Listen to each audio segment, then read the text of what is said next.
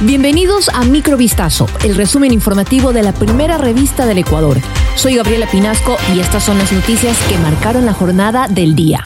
Las Fuerzas Armadas confirmaron la fuga de tres presos del pabellón de máxima seguridad en la cárcel de Cotopaxi, reportada este viernes 23 de febrero. El hecho se pudo identificar durante el desarrollo del control diario de seguridad que realizan las Fuerzas Armadas en coordinación con la Policía Nacional y el Cuerpo de Seguridad y Vigilancia Penitenciaria. De acuerdo a información preliminar, los fugitivos permanecían en la etapa de máxima seguridad pabellón C1A y habrían utilizado las cobijas como cuerdas. También se ha detallado la identidad de los PPL y los antecedentes penales de cada uno.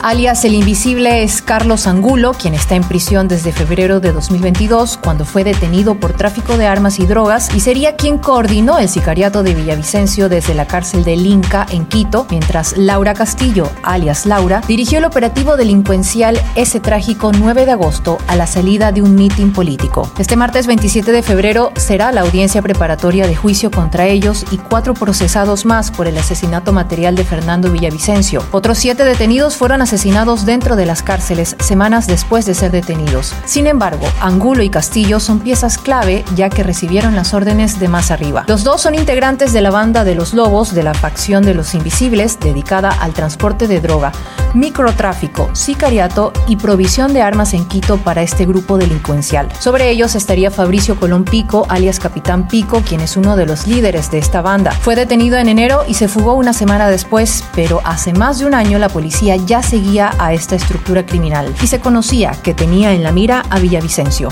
El expresidente Lenín Moreno declaró desde Paraguay, donde reside hace dos años, que viajará en el debido momento a su país para presentarse ante un juez dentro de una investigación por presunta corrupción. Además, hizo una advertencia al correísmo. Moreno fue acusado junto a otras 37 personas, entre ellas su hija Irina Moreno y su esposa Rocío González, por la Fiscalía Ecuatoriana por presunto cohecho dentro del caso conocido como Sinohidro, relacionado con supuestos sobornos por 76 millones de dólares pagados por esa empresa estatal china para la construcción de la central hidroeléctrica Coca-Codo Sinclair. Moreno dijo, por una vanidad de tenerme ahí presente, no puedo poner en riesgo mi vida, fue lo que alegó Moreno, quien no se presentó ante la judicial de Ecuador este mes de febrero, con lo que suman ya dos incumplimientos después de que no asistiera en octubre pasado cuando su defensa planteó la posibilidad de hacerlo vía telemática.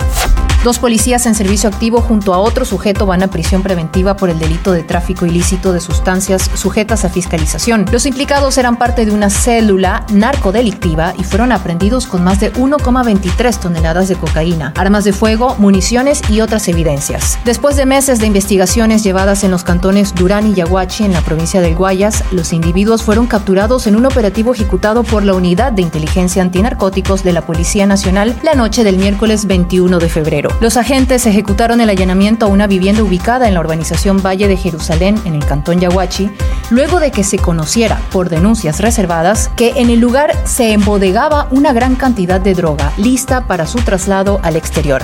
Vivian Hernández ejerció el derecho sin tener título.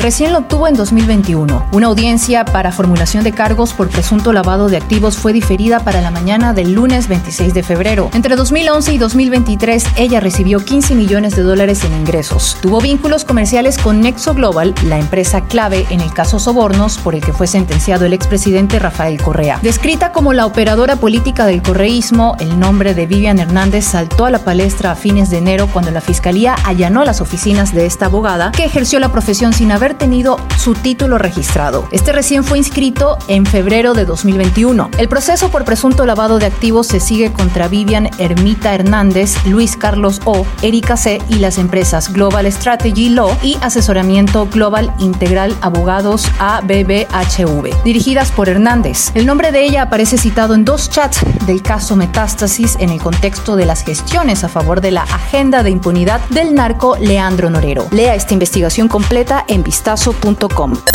Esto fue Microvistazo, el resumen informativo de la primera revista del Ecuador. Volvemos mañana con más.